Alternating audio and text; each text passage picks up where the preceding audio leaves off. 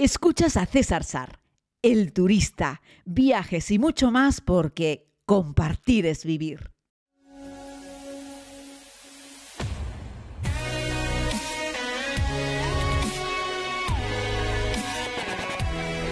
Ah, ya están ahí. ¿Qué tal? Espero que se encuentren muy bien. Este es un formato diferente en esta ocasión.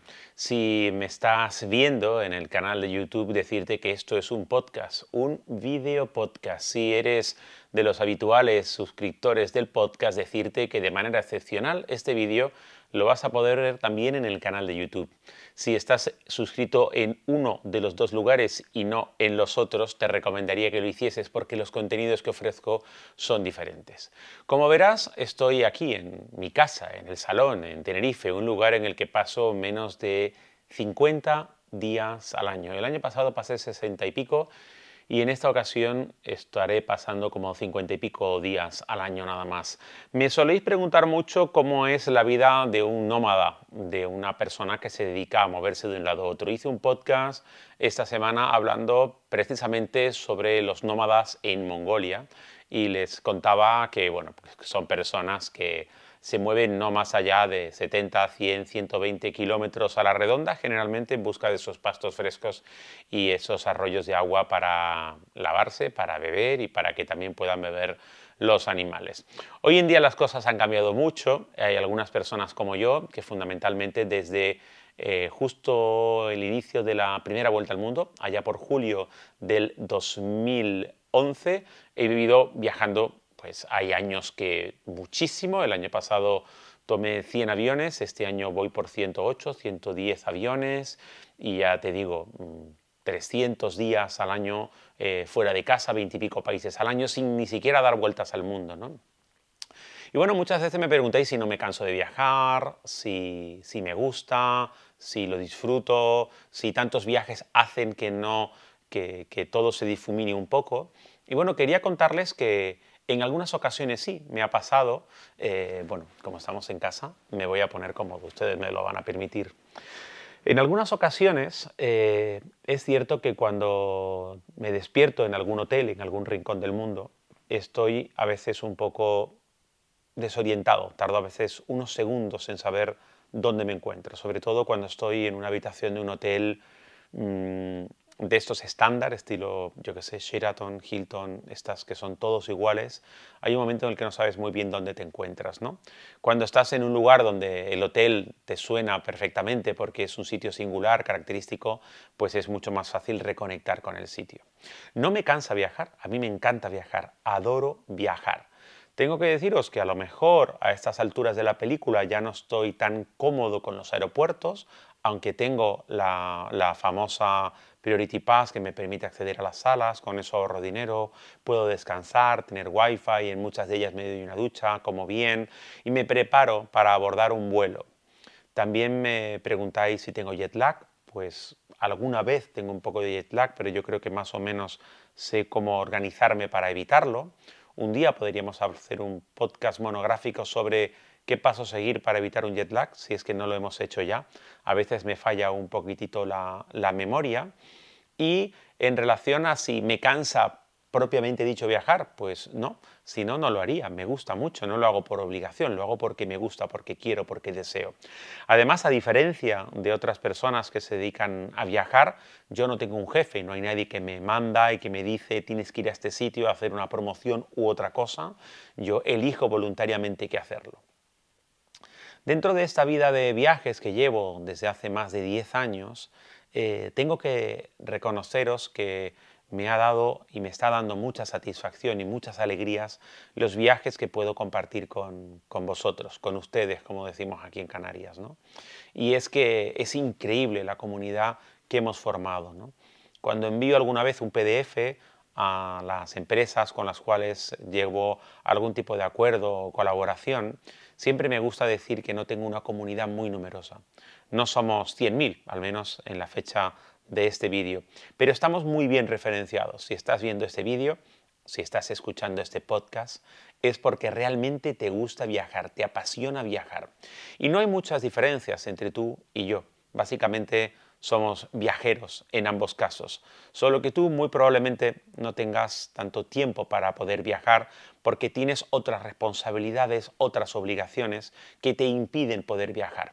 Pero recibo un montón de mensajes de personas como tú que me dicen, ojalá también pudiese viajar tanto, me encantaría poder conocer y recorrer el mundo. Al principio, cuando empezaba a viajar, justo antes de la primera vuelta al mundo, encontré algunas personas que fueron muy generosas conmigo y que me contaron algunos trucos, que me orientaron, que me ayudaron y que me explicaron cosas sobre viajes. Así es que creo que con esto de los viajes y la experiencia que voy adquiriendo, tengo creo que un par de responsabilidades que creo que voy cumpliendo.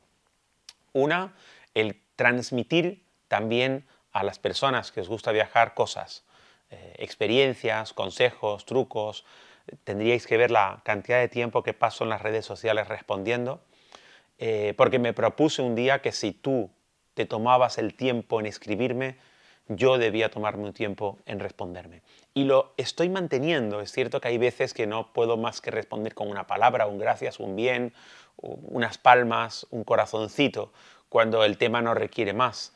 Cuando me preguntáis cosas en concreto, lo sabéis, intento tomarme un tiempo para responderlo. De ahí que naciese estos podcasts que me dan la oportunidad de contar de una sola vez a mucha gente cosas que me vais demandando. Es una buena forma de transmitir el conocimiento. ¿De qué sirve que la experiencia que tengo viajando me la quede para mí? Creo que sería muy egoísta. Y por otro lado, las conferencias que estoy empezando a dar, una en la que hablo sobre emprendeduría, emprendimiento, perdón, en el que hablo sobre que se pueden conseguir grandes objetivos, que hay que proponérselo, que hay que prepararse no solo para el éxito, sino también para el fracaso. Son unas conferencias motivacionales que estoy dando desde hace algunos años. Y ahora una nueva conferencia que me encanta, que se llama Una sola tierra, en la que hablo de los ODS, de los Objetivos para el Desarrollo, intento no hablar desde un punto de vista de menudo rollo nos está contando este tío, sino ofreciendo imágenes en vídeo de cosas que he visto en el mundo, transmitiendo la importancia que tenemos los humanos para el futuro de nuestro planeta. Así es que estoy muy contento con el desarrollo de esas conferencias, que ahí sí me están permitiendo transmitir no solo mi experiencia vital, sino conocimiento adquirido a lo largo de los años. Así es que, bueno, mi planteamiento es ir combinando los viajes con las conferencias a lo largo de los próximos, de los próximos años. Sé que me habéis preguntado mucho sobre la tercera temporada de la serie. Todo se andará. Estoy dándole un giro, una vuelta para ver cómo puedo innovar, cómo puedo variar un poco, no el formato, seguirán siendo pequeñas historias, pero tal vez el cómo y el cuándo se graban. Pero dadme un poco de tiempo porque ando todavía en un proceso creativo. ¿no? El mismo proceso creativo que tuve antes de la primera vuelta al mundo, donde coloqué un mapa mundi en el salón de casa y donde lo tenía lleno de rayas y líneas y X y redondeles, intentando trazar una ruta que me permitiese recorrer el planeta y además grabar historias para contarlo. Jamás hubiese pensado en la primera vuelta al mundo que tendría tanto éxito la serie, que funcionaría tan bien, que me permitiría ganar dinero, como así ha sido y como sigue siendo, y que podría realmente dedicarme a vivir viajando. Es un sueño hecho realidad. Me preguntáis muchas veces, y este veis es un podcast un poco más intimista porque estoy aquí en el salón de casa, me preguntáis muchas veces qué haré o qué me gustaría hacer o qué será de mí el día en el que me canse de viajar. Y es una pregunta a la que he respondido en muchas ocasiones. Y os sigo diciendo lo mismo. Algún día montaré una panadería. Seré panadero porque es un oficio muy noble, muy bonito. Solamente necesitas harina, agua y una pizca de sal, un horno y mucha paciencia. Ojo, mi objetivo no es ser un panadero eh, de subsistencia y que me perdonen los panaderos que me están viendo, no pretendo ser un panadero de los que se levanta a las 2 de la madrugada para vender panes a 25 céntimos a las 7 de la mañana, yo pretendo tener una panadería de panes del mundo, en un lugar bonito, en una casa terrera. La mitad de la casa será el obrador de pan, y la otra mitad del edificio será mi propia vivienda. Ojalá que hacia uno de esos lados haya unas vistas bonitas, algún rincón increíble del mundo, como por ejemplo el que tengo aquí, en mi casa. Detrás de esa cámara, justo detrás, en un ladito, lo que estoy viendo es el Padre Teide. Y me encanta, para mí, la montaña más bella del mundo. Sí, he dicho montaña, porque recuerdo que alguna vez en las redes sociales nominé a nuestro querido Teide como una montaña y alguna persona dijo que no, que era un volcán. Y un volcán es también una montaña, es una montaña de origen volcánico. Ahí dejo la puntita, que luego me dicen los amigos expertos en redes sociales que a veces dedico demasiado tiempo a puntualizar algunas cosas, al igual que cuando hablo sobre la diferencia entre fortuna, suerte y privilegio. La suerte es aquello que ocurre sin más. Tienes suerte de que incluso cruzando sin mirar no te atropelló un coche o tienes suerte cuando compras un número de la lotería y te toca. El privilegio es aquello que viene dado cuando, por ejemplo, eres alcalde de un pueblo y te reservan el primer asiento de un evento cultural porque vas en representación de tu pueblo, o cuando eres el presidente de un gobierno y puedes utilizar un avión de las Fuerzas Armadas para desplazarte de un lugar a otro. Ese privilegio no se te ha concedido a ti como persona, sino al cargo que ostentas. El día que dejes de ser presidente, dejarás de tener ese privilegio y por lo tanto no podrás usar el avión, o si dejas de ser alcalde, dejarás de sentarte en la primera fila. Esa es la diferencia entre suerte y privilegio. Y luego tenemos la fortuna, que es lo que yo me considero una persona de fortuna. Como decíamos antaño, los buscadores de fortunas eran personas que emprendían una acción en busca de una vida mejor, en busca de obtener, por ejemplo, un tesoro, ir en busca de una fortuna y siempre requiere un esfuerzo. Para ser una persona afortunada hay que dedicarle muchas, pero que muchas horas a conseguir tu objetivo. Así es que, además de ser una persona con un poco de suerte, soy una persona con mucha fortuna. Al menos así es como yo me considero, porque viendo todo lo que he tenido que hacer a lo largo de mi vida para poder estar hoy aquí en el sofá de casa hablándoles en este vídeo podcast, eh, llego a la conclusión de que soy un tipo muy afortunado. Al fin y al cabo, lo arriesgué todo cuando dejé mi trabajo haciendo entrevistas políticas después de 16 años en una televisión local para dedicarme a viajar. Y para monetizarlo vendí mi casa e invertí hasta el último euro que tenía en poder conseguirlo.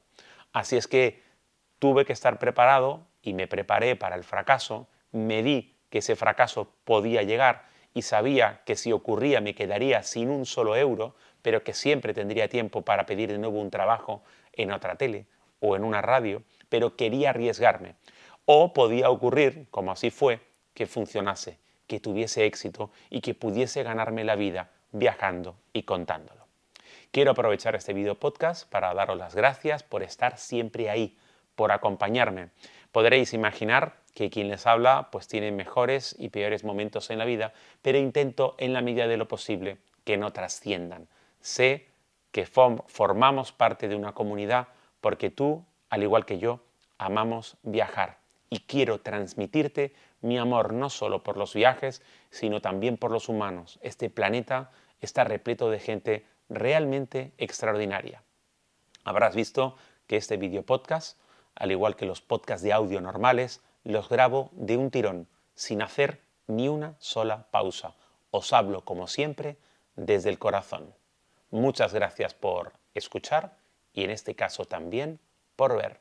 Hasta una próxima ocasión desde mi islita, Tenerife.